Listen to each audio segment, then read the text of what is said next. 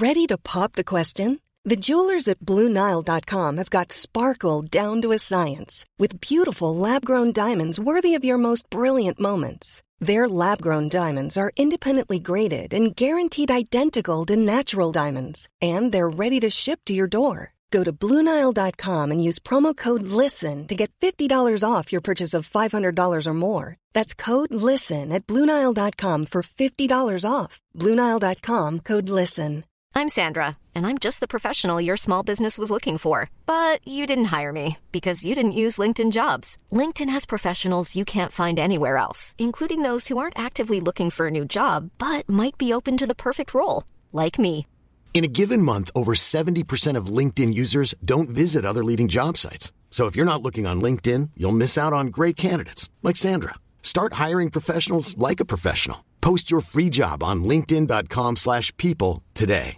This is Paige, the co-host of Giggly Squad, and I want to tell you about a company that I've been loving, Olive June. Olive June gives you everything that you need for a salon quality manicure in one box. And if you break it down, it really comes out to $2 a manicure, which is absolutely insane. It's also so easy to get salon worthy nails at home with Olive and June. The difference between how your nails used to look when you did them yourself and now with the Manny system is a complete game changer. The best thing about Olive and June too is it's a quick dry. Dries in about one minute, lasts for five days, and full coverage in up to one to two coats. Visit oliveandjune.com slash perfectmani20 for 20% off your first system. That's oliveandjune.com slash perfectmani20 for 20% off your first system.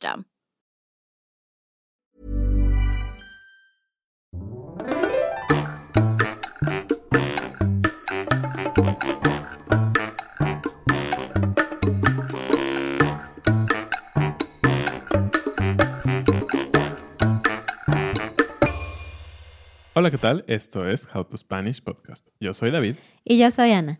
En este episodio te vamos a hablar de Hallyu, la ola coreana. How to Spanish podcast is designed to help Spanish students improve their listening and vocabulary skills, and it's made possible thanks to our Patreon community. By joining the community, you can access the vocabulary guide and interactive transcript, bonus episodes, and monthly activities to practice your Spanish. If you would like to join the experience, go to patreon.com slash howtospanishpodcast. Muchas gracias a nuestros nuevos patrones, Kenneth, Kevin, Amanda, Jason, Ryan, Sasha, Liz, Nicholas, Manny. William. Eso es un saludo en coreano. Y hoy vamos a hablar de este tema súper interesante sobre la ola coreana.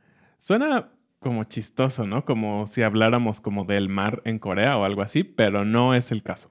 De hecho, obviamente es algo que le apasiona mucho a Ana. Si ustedes nos han seguido por algún tiempo en las redes sociales, en los episodios del podcast o en nuestro otro canal How to Learn Spanish, saben que Ana estudia coreano.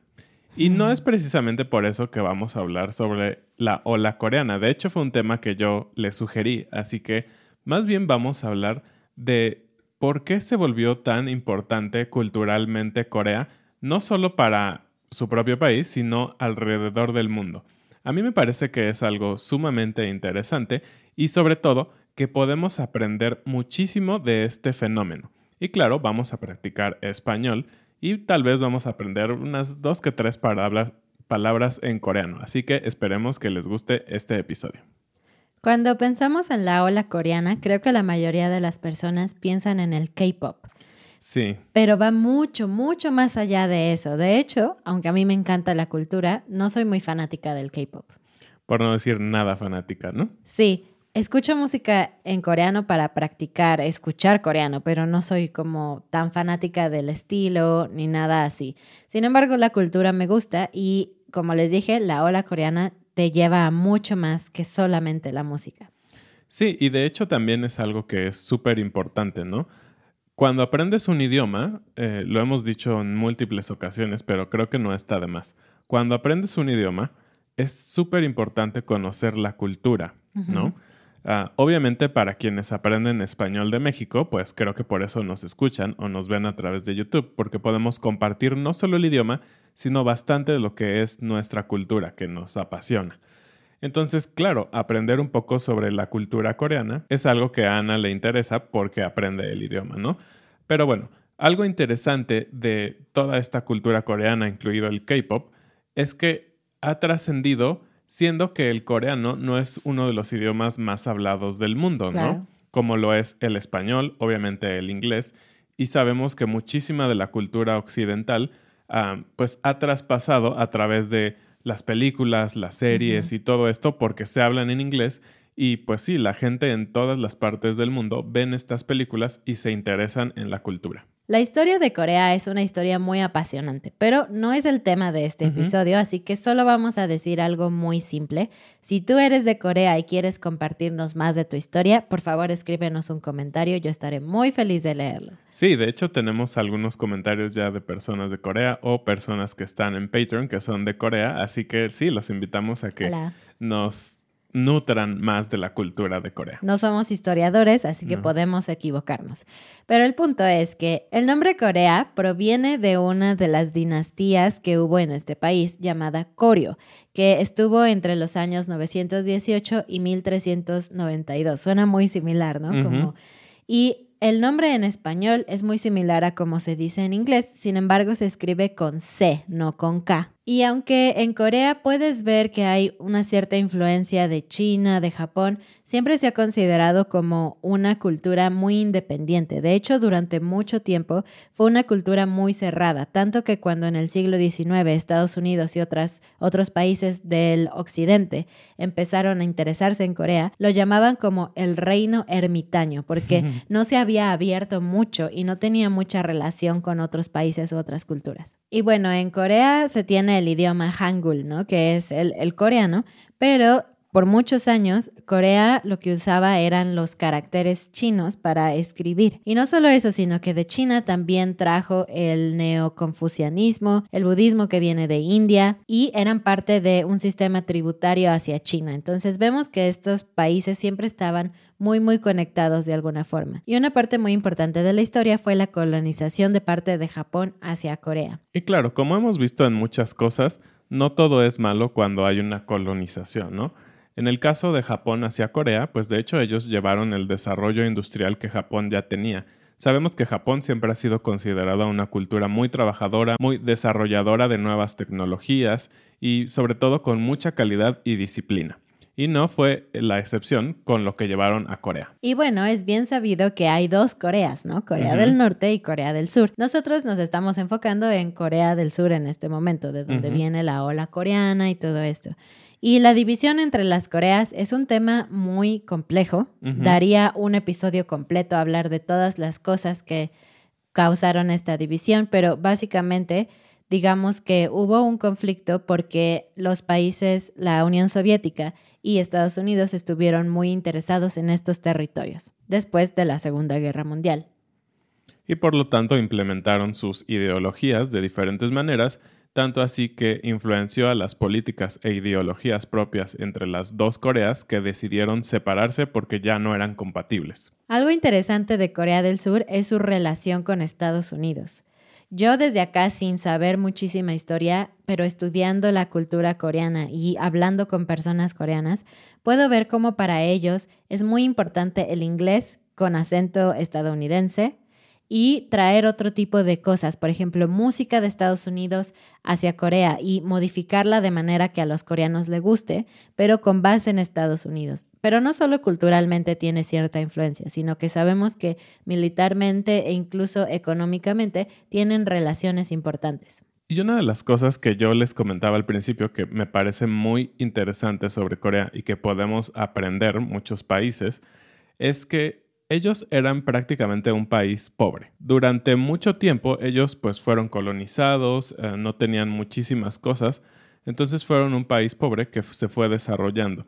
Y algo súper padre es que ellos lograron crecer muchísimo en un periodo muy, muy corto.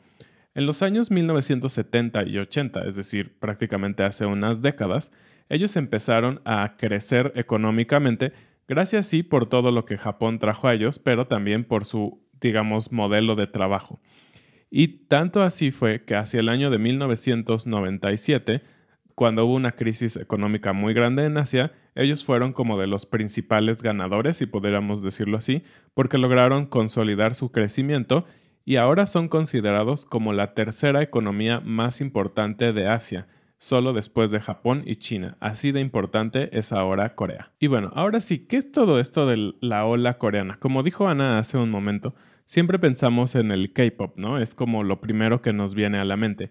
Pero en realidad es mucho más grande. De hecho, hubo un presidente, Kim Dae-jong, espero haberlo dicho bien, muy coreanamente, que él fue el que tuvo, digamos, la visión de un Corea hacia el futuro. Y él dijo que la plataforma por la que Corea iba a crecer y ser importante en el futuro iban a ser dos cosas. Desarrollo de las tecnologías de información y la cultura. Y suena como algo súper básico, ¿no? Pues claro, todos los países quieren desarrollar esto. Pero la manera en que lo han hecho y en que han puesto un esfuerzo en realidad es algo de aplaudirse y es algo que creo que muchos países deberíamos de tomar en cuenta para nuestros propios desarrollos. Entonces, vamos a separar un poquito estos dos temas porque los dos son muy importantes. Por una parte, el desarrollo tecnológico que llevó de la mano al desarrollo económico y por otra parte, la cultura. Y no solo es K-Pop, lo que el gobierno impulsa en cuanto a cultura también es moda, entretenimiento, libros de cómics, dibujos animados y otros productos clave. Sí, de hecho, ¿quién no ha visto en Netflix que hay muchísimas series o películas coreanas, ¿no? De hecho, una de las últimas películas que ganaron los Oscar, no recuerdo si fue el año pasado o hace dos años, fue Parasites, ¿no? En inglés. Y era una película coreana. Y de hecho, estaban muy sorprendidos los, pues, los críticos y todo esto, porque sabemos que la academia, este grupo de personas que califican las películas y dan los Oscars y todo, pues no siempre hacen como el tipo de excepción que hicieron este año, que fue dar a una película extranjera hablada en otro idioma por completo el Oscar a la mejor película. Eso fue genial y pues una muestra más de que la cultura coreana está en todos lados y con una presencia muy muy importante. Así es, Corea del Sur es uno de los pocos o quizás el único país que tiene como meta de su gobierno exportar cultura a otras partes del mundo es raro, ¿no? Porque la, este intercambio cultural se da de forma natural, ¿no? Por ejemplo, ustedes estudian español, comen tacos, escuchan música en español, etcétera. Es natural, el gobierno no está impulsándolo. Sin embargo, en Corea del Sur, sí. Sí, y de hecho, algo interesante es que ellos se refieren a la cultura popular, que es un poco distinto, porque, por ejemplo, en México eh, no sé, hay muralistas famosos, ¿no? O por ejemplo, artistas muy famosos como Frida Kahlo, que es muy popular en Europa, y el gobierno pone un poquito de énfasis en Frida Kahlo en algunos espacios en específico, pero digamos es un arte reconocido. Lo que el gobierno de Corea quiere hacer es llevar su cultura popular. Así que Corea del Sur le está apostando al poder suave, que es un término que acuñó un científico de ciencias políticas en Harvard en 1990, que se refiere a la manera en que los países se imponen ante otros, no por medio de la fuerza, sino por medio de su imagen, es decir, al parecer agradables, que es algo que Estados Unidos, por ejemplo, ha hecho muy bien con todo este tema de Hollywood, marcas como Coca-Cola, Levi's, etc. Y la ola coreana o Hallyu primero llegó hacia China, Japón, estos países asiáticos y poco a poco se fue extendiendo hacia el resto del mundo. ¿Y por qué los coreanos tienen tanta cultura que ofrecer y por qué resulta tan interesante? En mi opinión es porque estas nuevas generaciones tienen un enfoque o una visión más globalizada, pero muestran su cultura desde esa perspectiva. Ya no están solamente encerrados en sí mismos, sino que han salido y han visto el mundo. Porque de hecho, a principios de 1990 se cambió una ley en la que los coreanos no podían salir mucho al extranjero. Y cuando empezaron a salir, pues empezaron a ver películas de otros países, a conocer música, otras culturas. Y creo que eso te hace apreciar más tu propia cultura, ¿no? Yo no apreciaría mi cultura tanto si no hubiera estado tan en contacto con otras culturas, la verdad. A su vez, el gobierno coreano quitó algunas censuras sobre algunos temas. Antes no se podían hacer películas o series que tocaran ciertos temas que eran muy controversiales, y cuando se eliminó esa censura, eso quiere decir que esta gente que ya había viajado, había visto lo que otros países podían ofrecer, vinieron a su propio país y empezaron a hablar de estos temas desde su propia perspectiva. Obviamente esto le pareció muy interesante a las otras culturas que se pueden identificar con esos temas. Además de esto, Corea tiene el único gobierno que tiene un Ministerio de Cultura, Deportes y Turismo que se enfoca específicamente en que todas estas áreas culturales crezcan muchísimo y se lleven a otras partes del mundo. Su presupuesto es de 5.5 billones de dólares para esto y tiene organismos que mandan personas a diferentes partes del mundo para promocionar su cultura. Y por supuesto el K-Pop. Actualmente hay como 115 bandas de K-Pop eh, que son famosas en el mundo y se considera que para el 2019 había 89 millones de fanáticos de K-Pop en el mundo. Mm. Eso quiere decir que realmente es muy popular y han vendido muchísimo dinero. El gobierno apoya mucho a estas bandas también. Y si no les ha quedado claro cómo el gobierno apoya la cultura, les voy a contar que el gobierno de Corea también ya construyó una cosa que se llama K-Culture Valley. Suena como Silicon Valley. Pero lo que es esto es un parque temático que está enfocado en demostrar todas las cosas de la cultura coreana popular, desde música, galerías, hoteles, restaurantes, todo eso, para que los fanáticos puedan ir a Corea y en un solo lugar tener toda la experiencia coreana. Y este parque costó 1.2 billones de dólares construir. Entonces, como pueden ver, sí es una gran inversión. Y probablemente en tu país hay un centro cultural coreano, porque el gobierno ha llevado estos centros culturales a 28 países en todo el mundo. Así que se ha dedicado a, no sé, pedir permisos, construir todo lo que implica, todas las relaciones diplomáticas que implica llevar un centro cultural a otro país. Oh, genial. Y bueno, hablando un poco de los temas que dijimos que eran diferentes a la cultura, que tiene que ver más con tecnología y economía, la ola coreana ha sido una gran industria redituable. Em, parte de los planes justamente era que, pues sí, iban a exportar la cultura, pero iba a traer algo a cambio. Y en ese, ese cambio fue algo económico. En 2004, unos pocos años después de que se empezó toda esta idea de impulsar la cultura, todo este fenómeno del Hallyu generó, generó 1.8 billones de dólares de ingresos para Corea, lo que representaba el 0.2% de su Producto Interno Bruto. Pero en 2019, es decir, 15 o 16 años después, esto fue 12.3 millones de dólares para la economía coreana, un crecimiento impresionante y muchísimo dinero que trae la cultura a Corea. Esto y algunos otros factores ha hecho que Corea se vuelva un país rico y muy futurístico. Tanto así que en 1965 el Producto Interno Bruto per cápita era igual al de un país como Ghana, en África. Y hoy en día, Corea del Sur es la doceava economía más grande de todo el mundo. Hubo algo muy interesante que sucedió en Corea con algo que se llamaba los chaebols. Y estos eran como grandes conglomerados que existían de empresas que hacían todo. Ellos eran tan grandes que cuando hubo la crisis de Asia de los 1997 más o menos, estas, estas empresas eran un peligro porque tenían demasiada fuerza y por lo tanto necesitaron separarse. Este no fue el caso con algunas de las marcas que hoy en día conocemos y que son súper importantes, no solo en Corea, sino en todo el mundo y que han sido como una punta de lanza en el desarrollo tecnológico. Por ejemplo, estamos hablando de Samsung, esta gran compañía que puedes tener una televisión, puedes tener el celular Galaxy más caro y con la mayor tecnología extraña que puede haber, o marcas como LG que puedes tener también desde un celular, una lavadora, un refrigerador, muchísimas cosas. Entonces Corea en la parte tecnológica ha crecido muchísimo gracias a estos grandes conglomerados, pero que en su momento tuvieron que separarse un poco para dar paso a nuevas oportunidades y de hecho eso logró que crecieran muchísimo. Entonces, a partir de los noventas, los coreanos se enfocaron muchísimo en la calidad y el diseño, y también fueron impulsados o ayudados por su gobierno, porque seguían teniendo esta idea de que querían que Corea pues fuera una, un país que sobresaliera del resto. Y hoy en día tenemos, por ejemplo, las marcas de autos coreanos muy muy populares, Kia y Hyundai.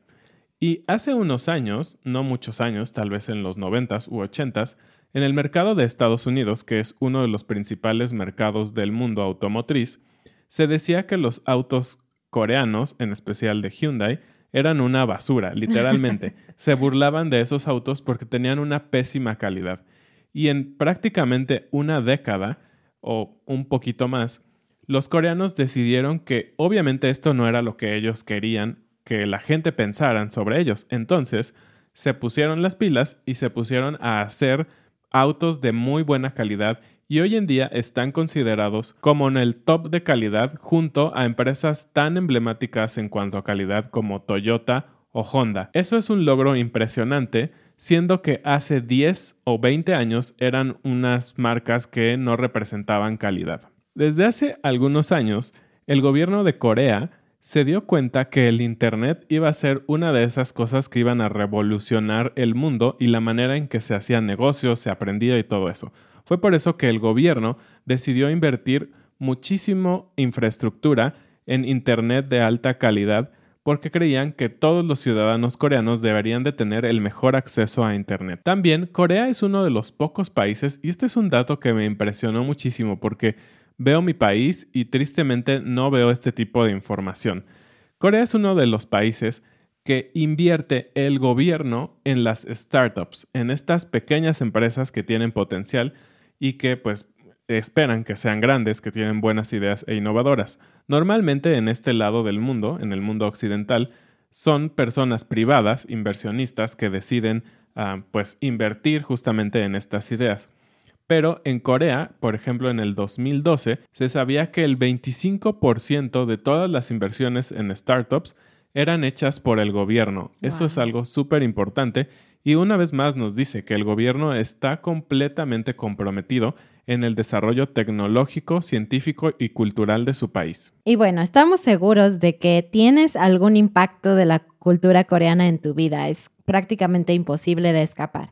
Así que esa es la pregunta del día. Por favor, cuéntanos si tienes algún coche, producto coreano o tal vez si has visto una serie, película o si tienes una canción o grupo que te gusta que canta en coreano. Pues así es, es siempre interesante conocer de otras culturas, ¿no? Y el caso de Corea es admirable por donde lo veas. Seguramente hay cosas malas, como en todas partes del mundo. Sin embargo, podemos ver que ha crecido y que se lo ha ganado a pulso. Un aplauso para Corea por todo lo que han hecho, de verdad, de verdad. Sí, es súper interesante ver cómo han podido crecer tanto y pues lo que decíamos, podemos aprender que, tienen mucho empeño en lo que hacen, que tienen una buena visión hacia dónde van y qué es lo que quieren lograr y simplemente ejecutan, ¿no? Creo que es algo que a veces en nuestros gobiernos hace falta, ¿no? Como tener una buena visión y que todos nos subamos en el barco y hagamos las cosas para llegar a ese lugar.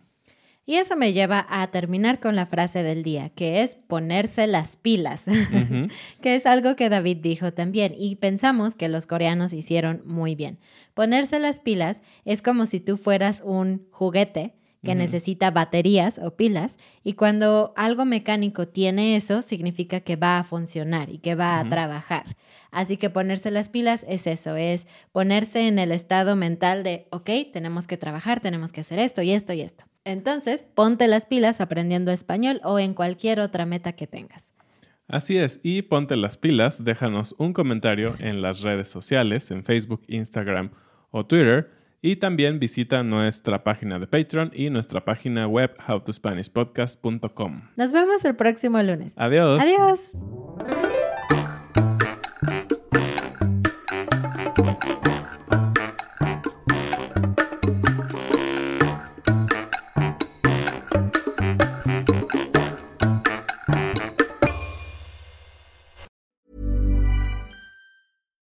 It's Paige DeSorbo from Giggly Squad. High quality fashion without the price tag. Say hello to Quince. I'm snagging high-end essentials like cozy cashmere sweaters, sleek leather jackets, fine jewelry, and so much more. With Quince being 50 to 80% less than similar brands.